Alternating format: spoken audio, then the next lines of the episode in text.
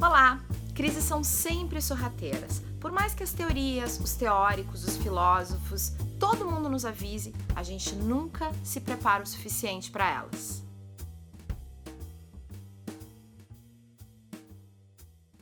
Eu sou Ariane Feijó, criadora da metodologia Inbound PR, e esse canal é o lugar dos profissionais que querem inovar e gerar resultados de negócio norteados pelos valores das relações públicas e pelo Inbound PR. O foco do impacto do inbound PR é na gestão da comunicação orgânica, aquela comunicação que flui espontaneamente, sem depender de verbas de mídia paga.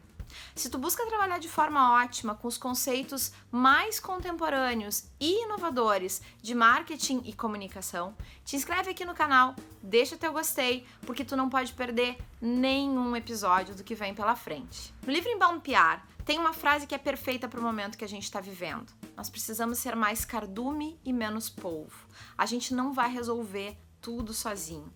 Partindo dos pilares do método, eu tenho buscado diversas referências e montei um modelo de análise de cenários de marketing para organizar as ideias e acalmar o coração de empresários e empreendedores, e eu comecei por mim. então pega papel e caneta, vai acompanhando e pausando, porque eu garanto que tu vai sair desse episódio com novas ideias e um novo ânimo para encarar as dificuldades que a gente vai ter que enfrentar juntos pela frente. O primeiro dia da crise do coronavírus foi bem difícil, não só para mim, para todo mundo, mas para mim caiu a ficha segunda, a primeira segunda-feira seguinte ao anúncio. Eu fiquei pessoalmente pensando em todas as perdas que a gente vai ter pela frente. Só que aí a responsabilidade me puxou de volta para a realidade. Eu tenho uma empresa, eu tenho contas para pagar, eu tenho uma equipe que depende do meu trabalho e do meu esforço, eu tenho clientes com equipes muito maiores do que a minha que vão precisar bastante de nós. Eu tenho parceiros que já estão se preparando para falir não vai ser fácil. Eu também tenho amigos, né, que estão no governo, que são investidores, que são influenciadores, pessoas que estão trabalhando para virar esse jogo, e é elas que eu tô seguindo, é para elas que eu tô olhando. Em 2009 eu li um estudo, eu vi várias vezes nos últimos dias de pessoas diferentes que o primeiro passo para a gente resolver um problema é reconhecer que esse problema de fato existe, enxergar ele, tocar se possível. Sim, a gente vai passar por uma recessão global.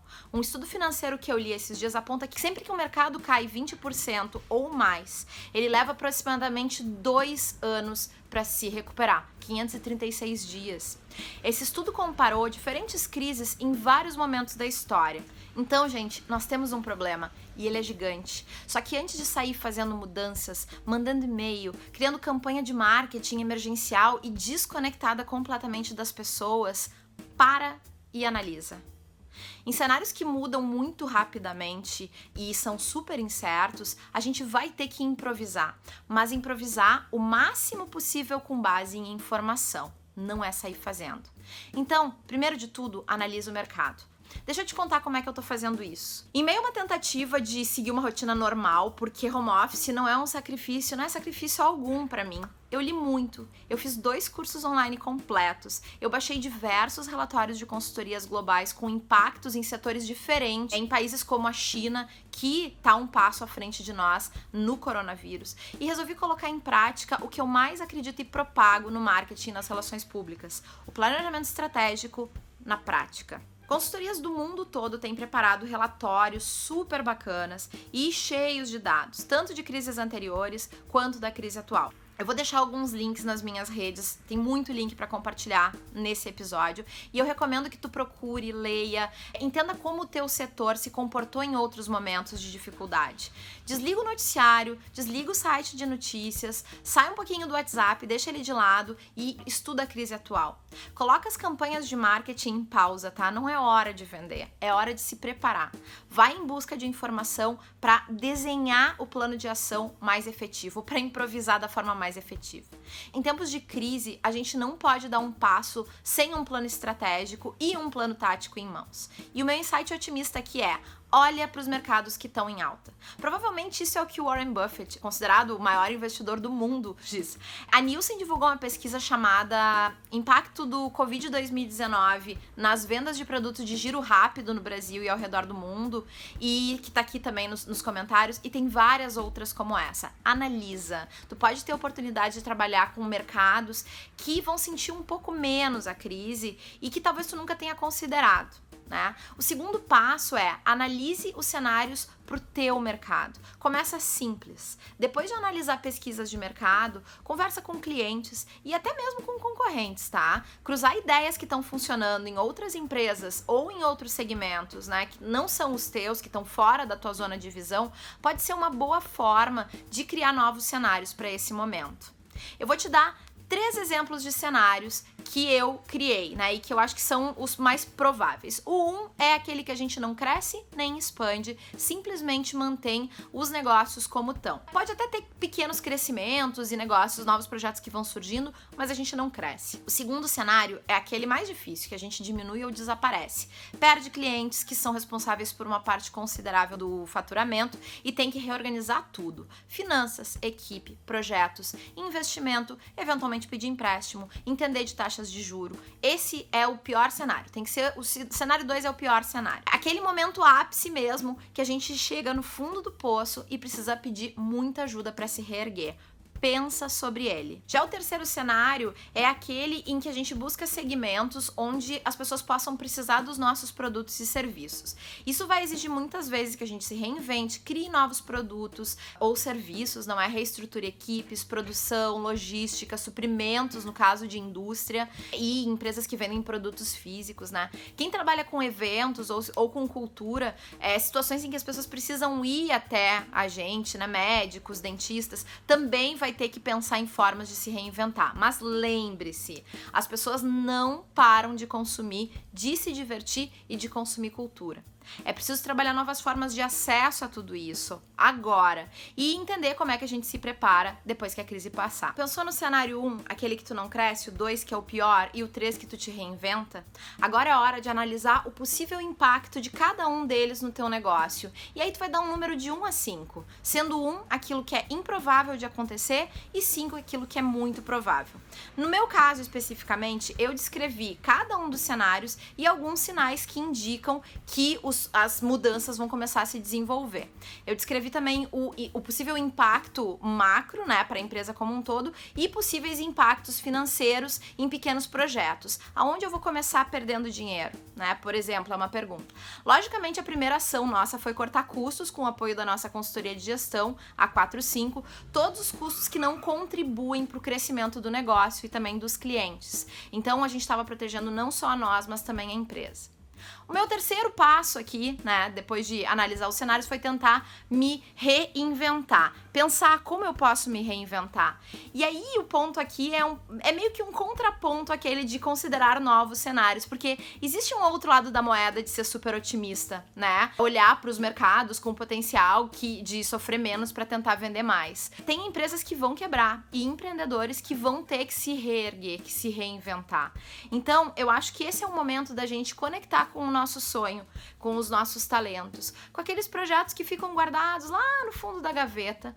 E se não tiver conseguindo, se a gente não tá conseguindo sair sozinho do medo, tem que procurar ajuda, tá? Tudo isso que eu consegui, essas conclusões que eu consegui chegar, tem muito impacto da minha busca pessoal e de um trabalho de mais de uma década que eu fiz com o meu psicanalista. E ele tem uma frase que funciona muito para esse momento de crise, Daniel Hitzel. Ele diz que ter opções é sinal de saúde psíquica. Então, se tu não tá conseguindo ver opções nesse momento, procura quem pode te ajudar a enxergar essas opções. Na ciência, fora dela, na igreja, pessoas que te ajudem a te tranquilizar para desenhar um plano claro e realista e conseguir seguir em frente alinhado com o teu propósito. Quando a nossa capacidade de fazer é limitada, a nossa capacidade de acreditar precisa ser infinita, porque aí a gente consegue criar as novas possibilidades. A gente vive numa época que a gente pode ser o que quiser e não tem que se restringir a essa ou aquela profissão.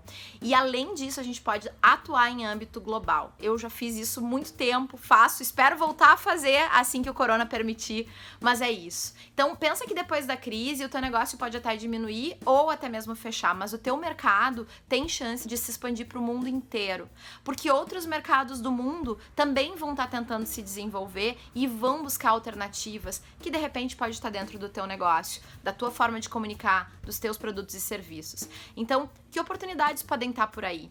Eu pensei muito sobre isso. Com tudo isso pensado, é hora de elencar as tuas opções mais estratégicas e considerar de fato, inclusive fechar ou vender o teu negócio.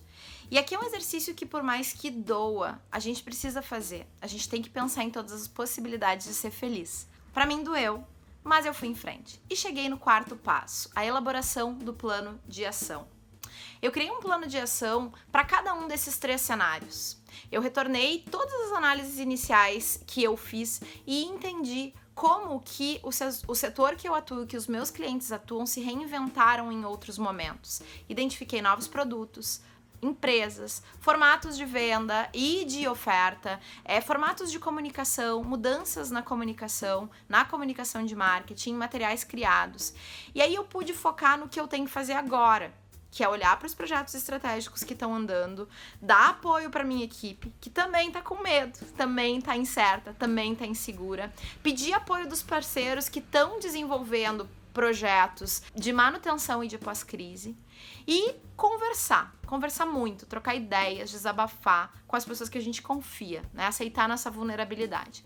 Eu também meditei bastante nesse período e isso me ajudou muito a manter a calma. Eu vou deixar algumas playlists e umas dicas de mindfulness, que é uma prática que a gente está nesse momento colocando na empresa antes até de toda a crise começar, num programa de oito semanas está sendo desenvolvido com a nossa equipe. Eu sugiro sempre que a gente trabalhe com cenários pessimistas, otimistas e realistas no âmbito do negócio.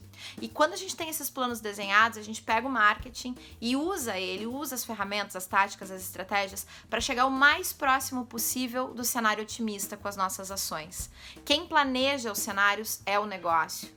Qual a jornada que a gente tem que seguir para retomar do ponto onde a gente parou. Esse trajeto, ele tem que ser olhado pelo marketing, pela comunicação, inclusive a comunicação interna, por projetos de responsabilidade social.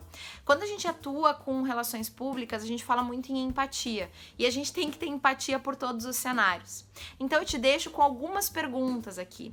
Que lições tu vai tirar de tudo isso que tu pesquisou e vai colocar em prática agora? Qual é o primeiro movimento que tu vai fazer assim que acontecer uma retomada?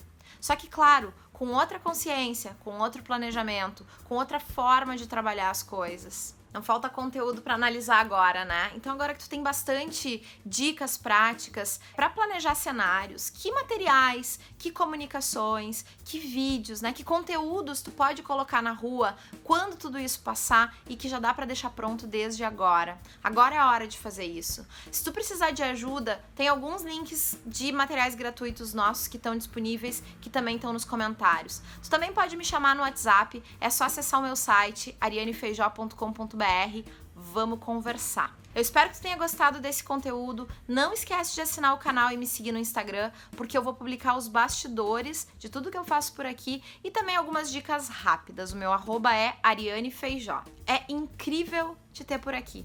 Eu te vejo num próximo episódio, em algum lugar físico, assim que a quarentena passar. Por enquanto, hashtag fica em casa, ou em algum lugar virtual do nosso universo online.